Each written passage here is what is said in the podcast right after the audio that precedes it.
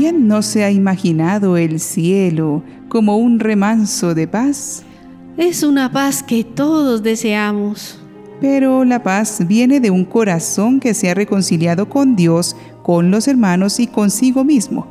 Estamos llamados a construir la paz, pero empecemos por dentro, dejando a un lado los conflictos y los rencores. Esa fue la humildad de los santos. Empezaron a buscar su descanso en Dios, pidiendo perdón y perdonando a quienes los habían ofendido. Imitémoslos y aprendamos de ellos, como a los santos que se recuerdan hoy, 16 de marzo. Santo Patriarca Abraham, San Abraham Kidunaya, Ana Coreta, San Heriberto, Obispo, San Juan Sordi, Abad, Obispo y Mártir, San Julián de Anasarbo, Mártir, San Papas, Mártir y Santa Eusebia, Abadesa. El santo de hoy encontró en la soledad del desierto y la austeridad de vida la manera de despertar espiritualmente una gran unión con Dios, que fue tan luminosa que fue enviado a evangelizar unos paganos y logró que su vida fuera su motivo de conversión. La registró otro gran santo, San Efrén, para dejarnos una herencia de espiritualidad. Él es San Abraham Kidunaya.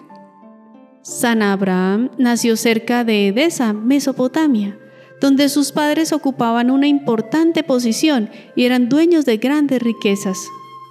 Aunque él se sentía atraído hacia la vida de celibato, no se atrevió a oponerse a los deseos de sus padres cuando éstos le escogieron una esposa. Era costumbre de aquel lugar llevar a cabo unas festividades durante los siete días precedentes al matrimonio. El último día de la celebración, Abraham huyó y se ocultó en el desierto. Encontrado el fugitivo 17 días después, se le encontró absorto en oración. El santo habló a sus padres con tanto espíritu de Dios que hasta recabó de su esposa que aceptase una perpetua separación. Todos los ruegos y súplicas de sus amigos por hacerle desistir de su idea fallaron. Así, Abraham se retiró a su celda, cuya puerta atrancó, dejando solo una pequeña ventana por donde le pudieran pasar la comida. Cuando sus padres murieron, encargó a un amigo la distribución de su herencia entre los pobres. Sus pertenencias consistían en una capa, un abrigo de piel de cabra, una jofaina para el agua y comida, y una esterilla de junco en la que dormía. Contaba de él su biógrafo. Nunca se le vio sonreír. Consideraba cada día como el último de su existencia. Se veía fresco, vigoroso y sano, aunque era de naturaleza delicada, como si no llevase vida de penitencia. Lo más sorprendente de todo fue que en 50 años nunca se quitó el abrigo de piel de cabra, el que fue usado por otros después de su muerte.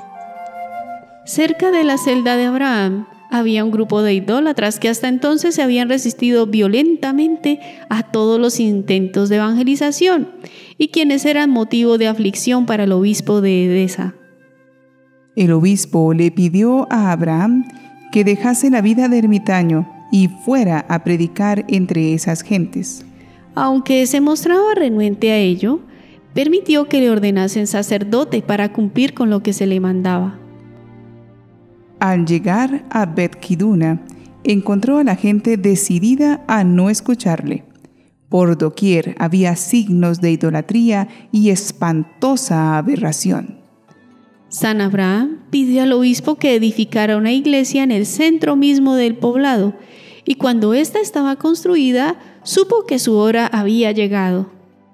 Después de orar fervorosamente, salió y destruyó todos los altares e ídolos que encontró.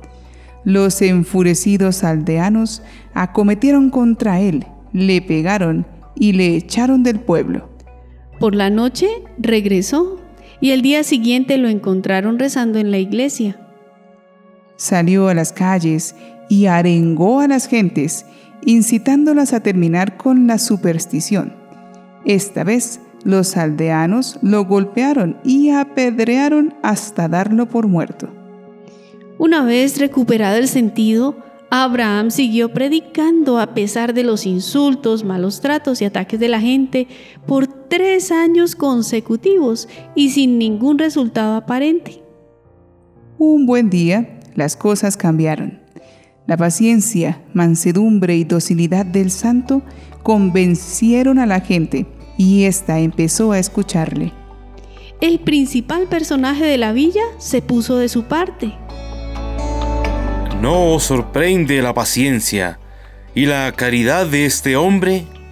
Si el Dios vivo no estuviese con él, según sus palabras, y el reino y el paraíso y la pena y el galardón que predica no fuesen verdaderos, de ninguna manera sufriría estas cosas por nosotros. Cuenta su biógrafo. Viéndolos al fin tan bien dispuestos, bautizó a cerca de mil en el nombre del Padre y del Hijo y del Espíritu Santo, y de ahí en adelante les leyó las sagradas escrituras asiduamente, mientras los instruía en los principios de la justicia y la caridad cristianas.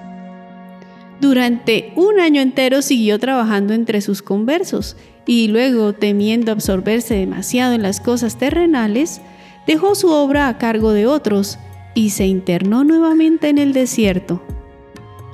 Los emisarios del infierno hacían el ridículo cuando se acercaban a su celda. Rezando una vez, a medianoche, el solitario oyó esta voz que entraba por el ventanillo. Eres un hombre admirable, señor Abraham.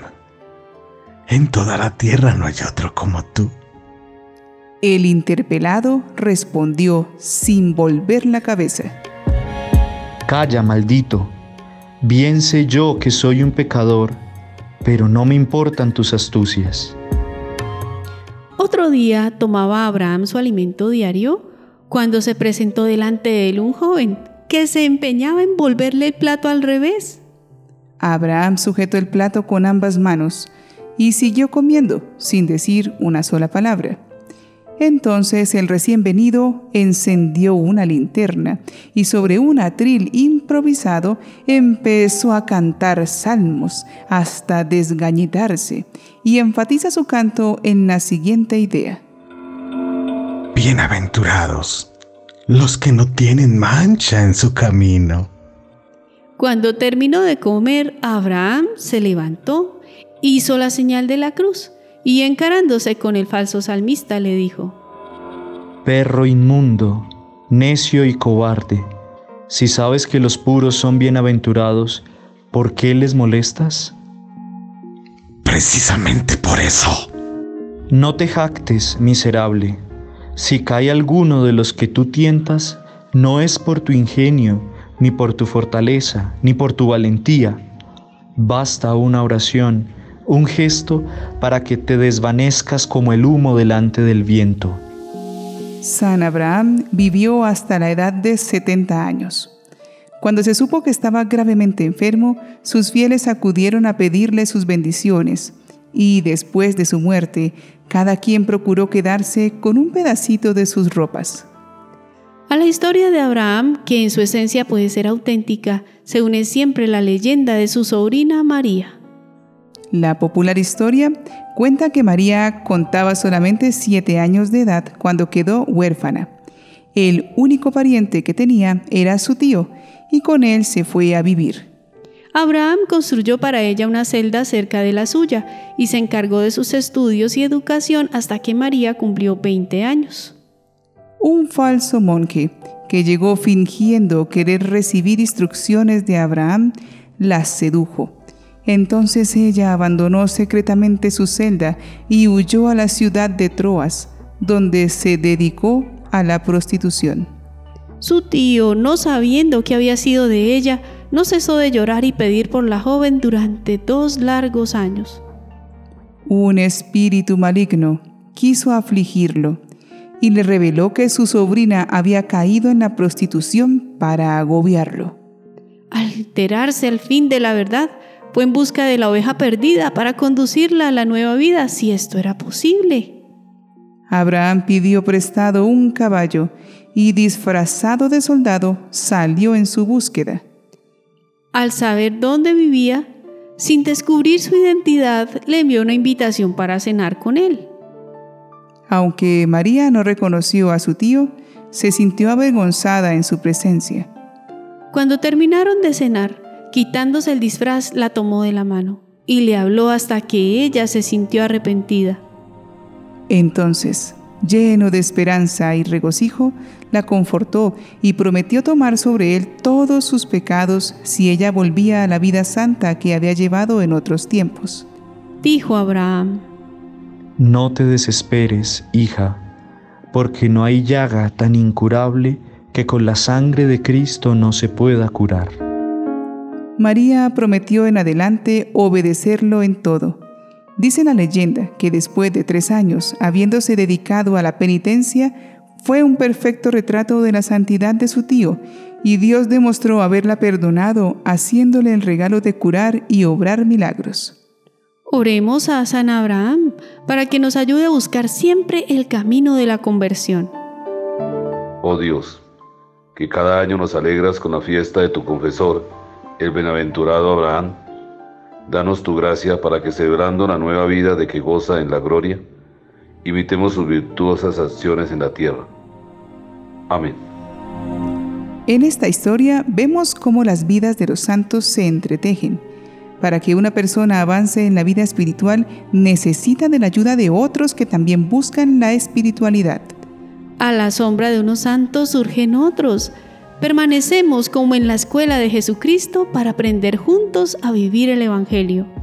Ojalá seamos apoyo y ayuda para quienes quieren restaurar una vida alejada de Dios. A veces simplemente escuchar y comprender puede ser la puerta para que una persona tome impulso para crecer espiritualmente. Seamos atentos hermanos para ayudarnos a ser santos. San Abraham Kidunaya, ruega por nosotros.